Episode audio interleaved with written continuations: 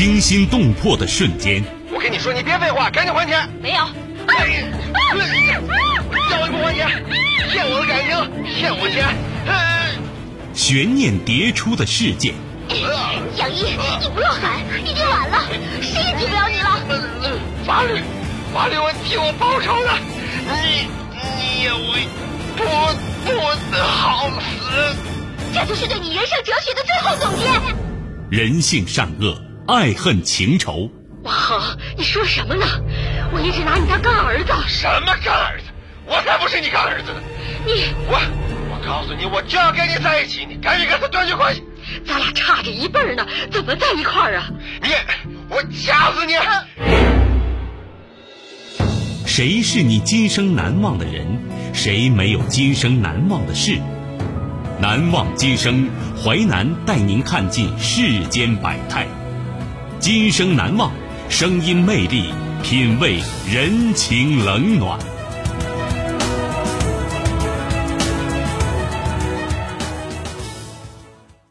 欢迎您收听《今生难忘》，我是淮南。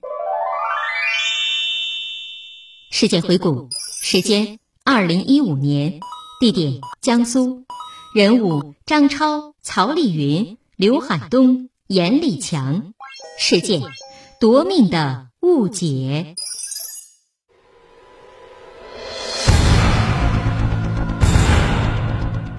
二零一五年九月二十一号。一名年轻男子死在了出租屋里，唯一的目击证人是死者的女友。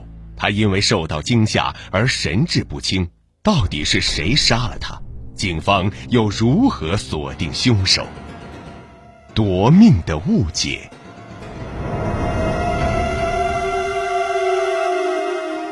惨死的男友。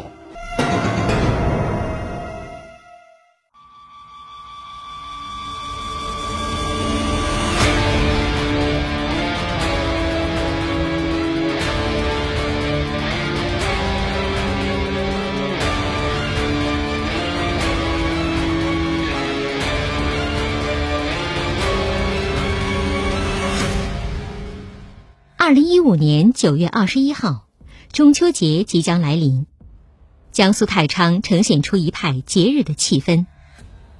晚上九点四十分左右，太仓市公安局突然接到报警，报警人称，在太仓市双凤镇黄桥村的某出租房里，有人被砍伤了。接到报警后，侦查员立即赶往案发现场，出租屋里一位年轻男子倒在血泊中。男子上半身躺在床上，腿在床外，人已经没有生命体征。现场没有被翻动的痕迹，还发现了一名受到惊吓、神情恍惚的女性。该女子自称是男死者的女朋友。侦查员找到报案人，对其进行询问。报案人称：“我呀住在隔壁，晚上我都要睡觉了，就突然听到那女的叫门，说有人在打架。”听着声啊，我就穿着衣服出来看看。该女子是现场唯一的目击者。当侦查员询问案情时，死者女友因受到惊吓，已经无法正常表达。不仅无法描述凶手的外貌特征，甚至连男友的名字都想不起来，只是不断重复：“小赵被打了，小赵被打了，被打了。”侦查员对现场进行仔细勘查，试图找到更多信息。案发现场是当地一间出租屋，房屋只有十平米左右，屋内血迹四溅，现场十分凌乱。经过对死者进行尸检，发现死亡男子身上被砍数刀，其中刀伤集中在左肩和左颈部，并且左小臂出现了骨折。民警分析，死者致命伤在左颈部。死者下意识会用左手去挡，所以他的伤肯定是在抵挡的时候被嫌疑人用锐器用力砍伤造成。侦查员从报案人口中了解到，女子敲门时已经是夜深人静，在这之前他也没有听到任何争吵的声音。侦查员结合现场确定，房门并没有强行入室的痕迹，应该是熟人作案。如果嫌疑人进来就下这样的狠手，而且没有任何言语上的争执。那么，从民警的判断来说，第一，情杀；第二，仇杀。因为只有这两种可能，才会导致嫌疑人没有任何争执，进来就对被害人下手。在接下来的侦查当中，民警在出租屋内发现一个工作证，工作证上的照片是一名男性，名字叫彭某，但工作证上的照片与死者相貌并不相符。在现场，民警还找到一本户籍的复印件，上面显示被害男子姓张，是浙江丽水人。民警通过查询张姓男子的照片，发现和被害男子吻合。经查明，死者张超在江苏打工已经有一年时间，平时与人说话和气，为人友善。那么，他为何会命丧出租屋呢？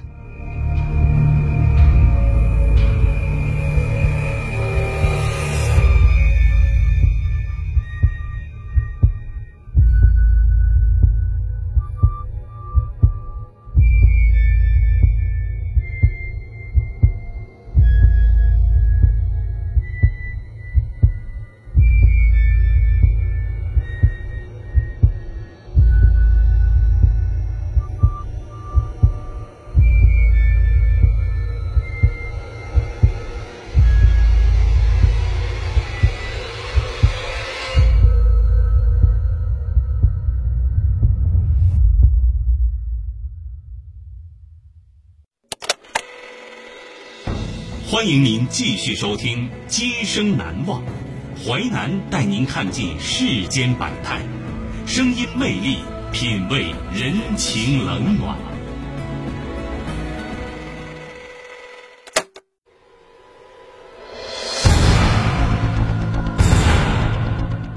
二零一五年九月二十一号，一名年轻男子死在了出租屋里，唯一的目击证人是死者的女友。他因为受到惊吓而神志不清，到底是谁杀了他？警方又如何锁定凶手？夺命的误解，女子受到惊吓。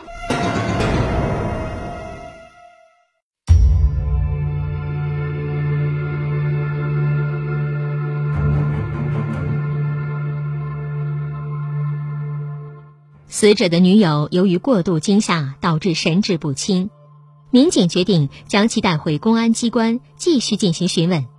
另一方面，民警对案发现场周边的监控视频展开调查，然而结果却令人失望，因为现场周边的监控比较少，距离案发现场最近的一个监控大概有两百米左右，因此警方无法肯定嫌疑人作案以后往哪个方向逃窜。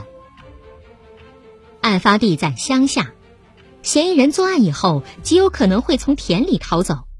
那么，哪个监控探头会拍到嫌疑人，还是个未知数。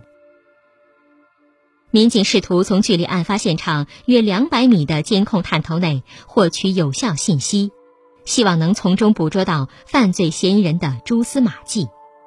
侦查员经过反复查看，彻底放弃了从中查找嫌疑人的希望。案发时间晚上九点二十一分，恰巧是周边厂区下班的高峰时间。周围烧烤摊儿很多，因此警方没有办法甄别进出的人员。与此同时，民警对案发地周边环境进行搜索，在距离现场不远的杂草丛里，民警找到一把沾有血迹的西瓜刀，刀柄上缠了丝带。分析这把刀很有可能就是犯罪嫌疑人的作案工具。侦查员立即将这把刀送往 DNA 实验室进行检验，最后警方确认刀上的血迹正是被害人张超的，但是并没有提取到除了被害人以外任何有价值的线索。警方立即派部分人员前往浙江丽水调查张超的情况，另一方面寻找这把作案刀具的来源，同时尽快稳定死者女友的情绪。只有他恢复神智，才可以从中获取凶手的有效信息。民警对死者女友身份进行核实，了解到死者女友叫曹丽云，云南人，在江苏打工已有八年时间。她和张超其实是同居关系。她还有另外一个男友刘海东在山东，两人也没有领结婚证。据曹丽云介绍，出事那天，我和他下班以后回到家里，大概十来分钟左右，有人来敲门，张超就起身去开门了。来人进屋就开始打张超，张超就倒了下去，我就在床角里看着他倒下去了。整个过程中，曹丽云一直强调，她不记得进来的人长什么样子，拿了什么东西，甚至不知道这个事情是怎么发生的，怎么打斗起来了。直到凶手离开，他都不知道这个人多高多胖，穿什么衣服，长什么样子。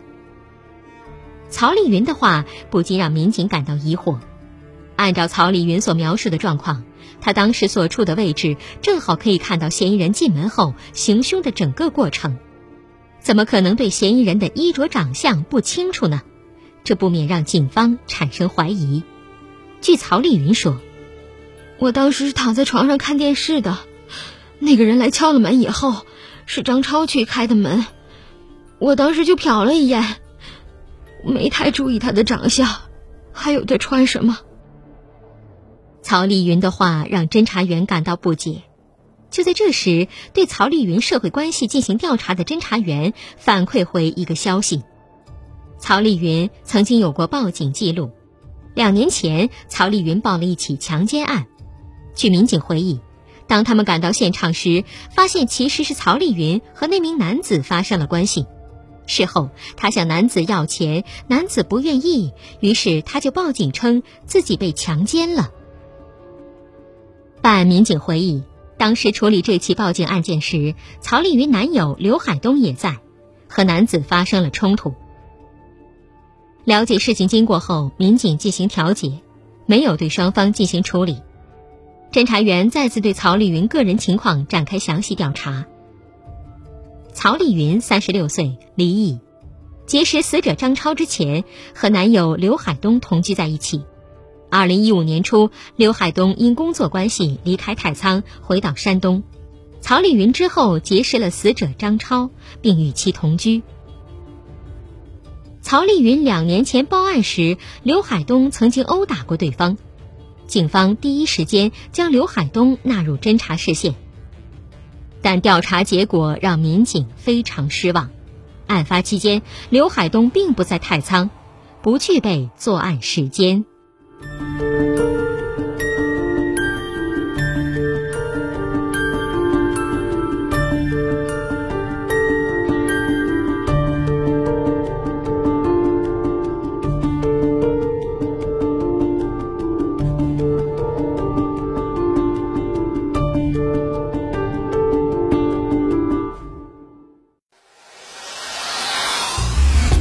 彩的故事结构，新锐的声音制作，在纷繁复杂的真相与假象中，淮南用魅力声音解读世间百态，品味人情冷暖。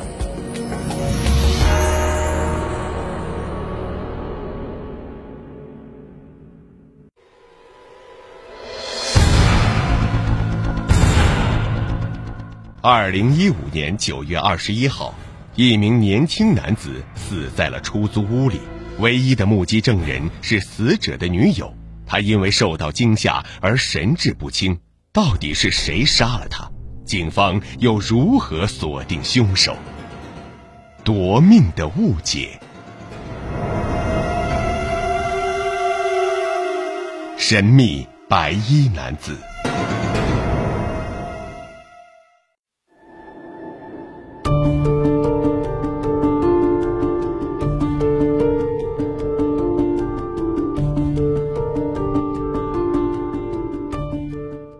发现场附近的监控没有线索，作案刀具来源仍在调查，曹丽云身边的关系人也被排除，整个案件一时陷入僵局。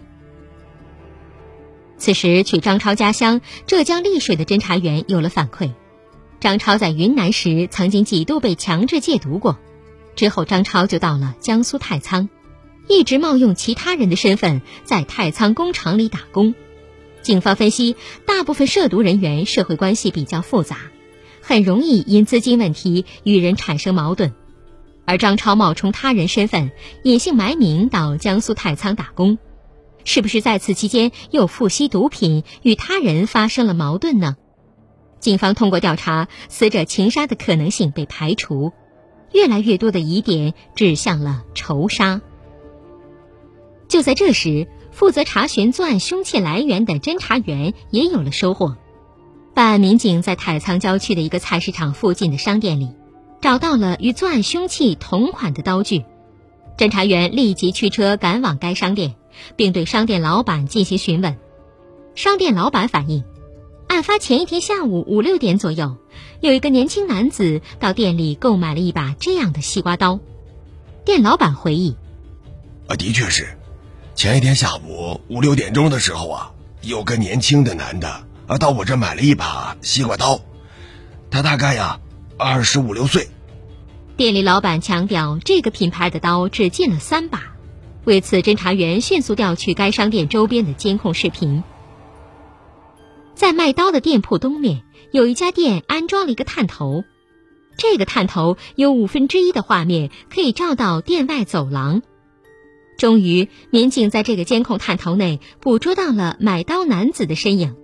监控画面显示，二零一五年九月二十号下午十八点十三分左右，一名身穿白色 T 恤的男子从摄像头前经过，走入了购买刀具的商店。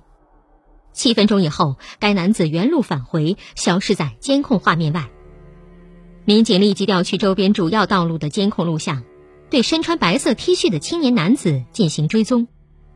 由于监控画面较为模糊，无法看清身穿白色 T 恤男子的长相。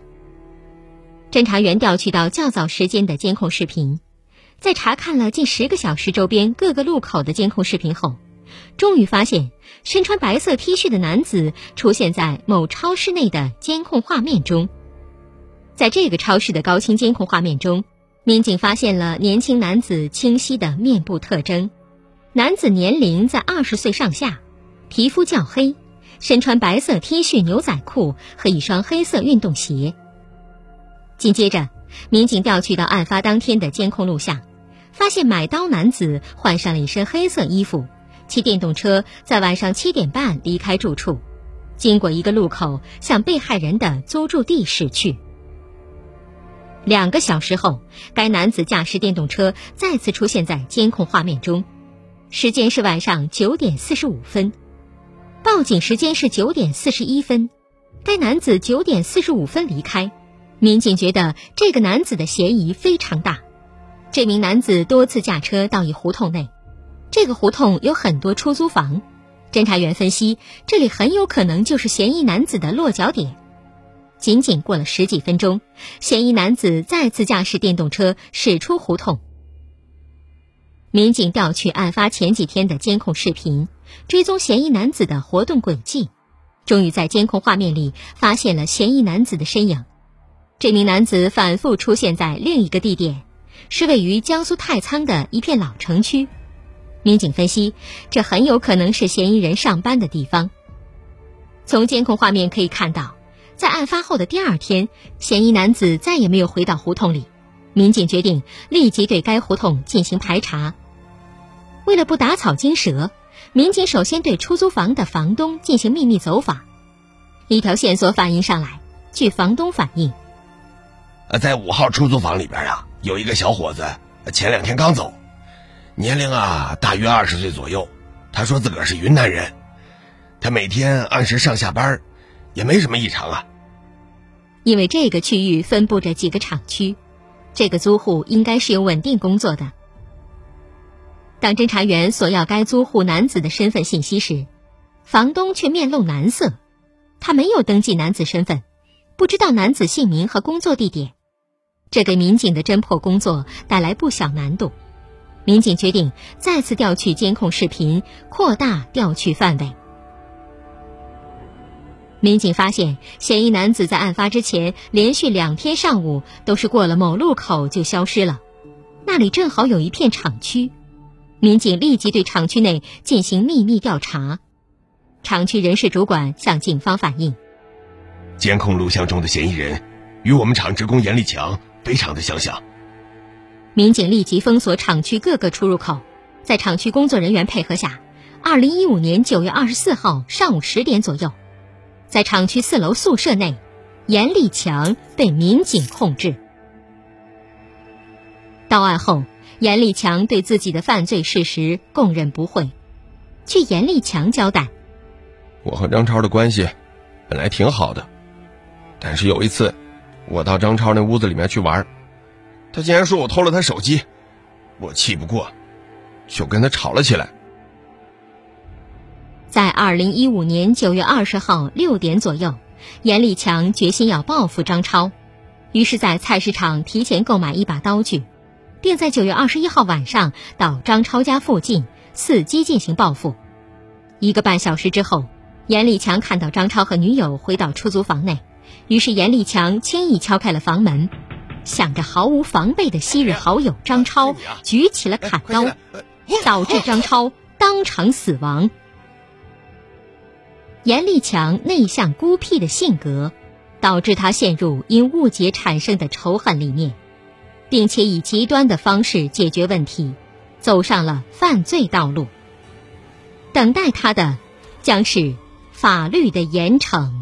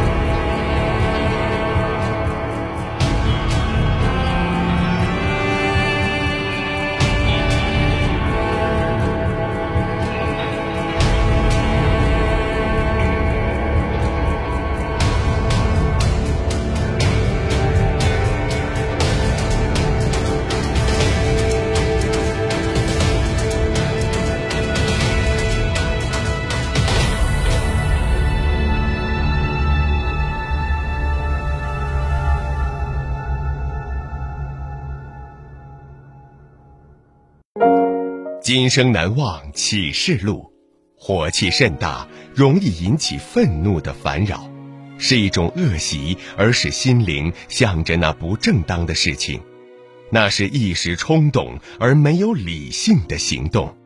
彼得·阿伯拉德。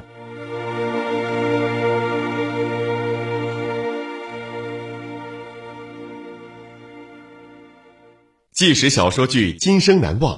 编辑制作：淮南，演播：淮南一新，播出时间：周一至周五十七点三十分至十八点。您还可以通过吉林广播网、蜻蜓 FM 在线或点播收听。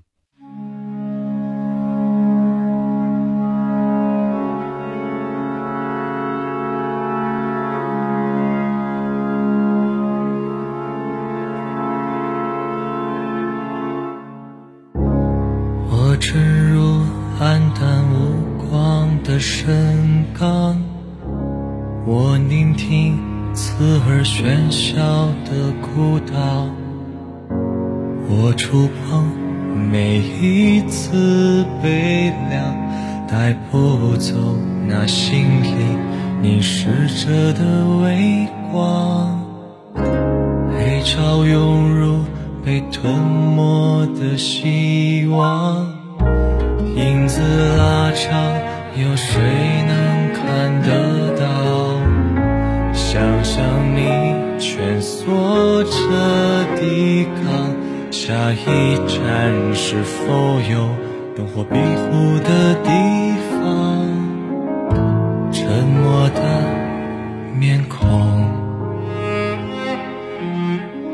消失的从容。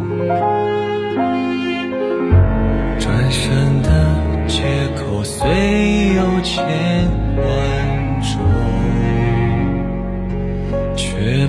想骗自己，夜太长，心要藏在哪里，才能剥离出黑暗？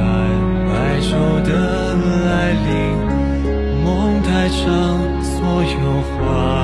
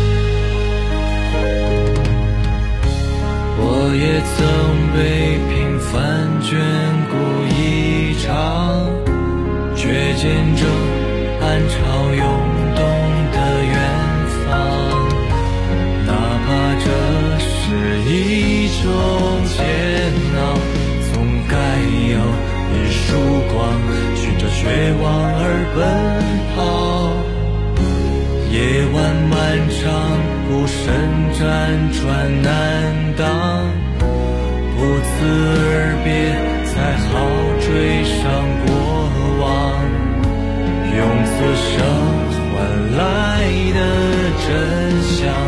这一次，或许会点亮炽热的光芒。沉默的面孔，消失的从容，转身的借口虽有千万种，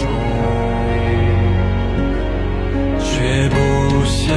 骗自己，夜太长，心要藏在哪里，才能剥离出黑上，所有画面不语，我一定会找到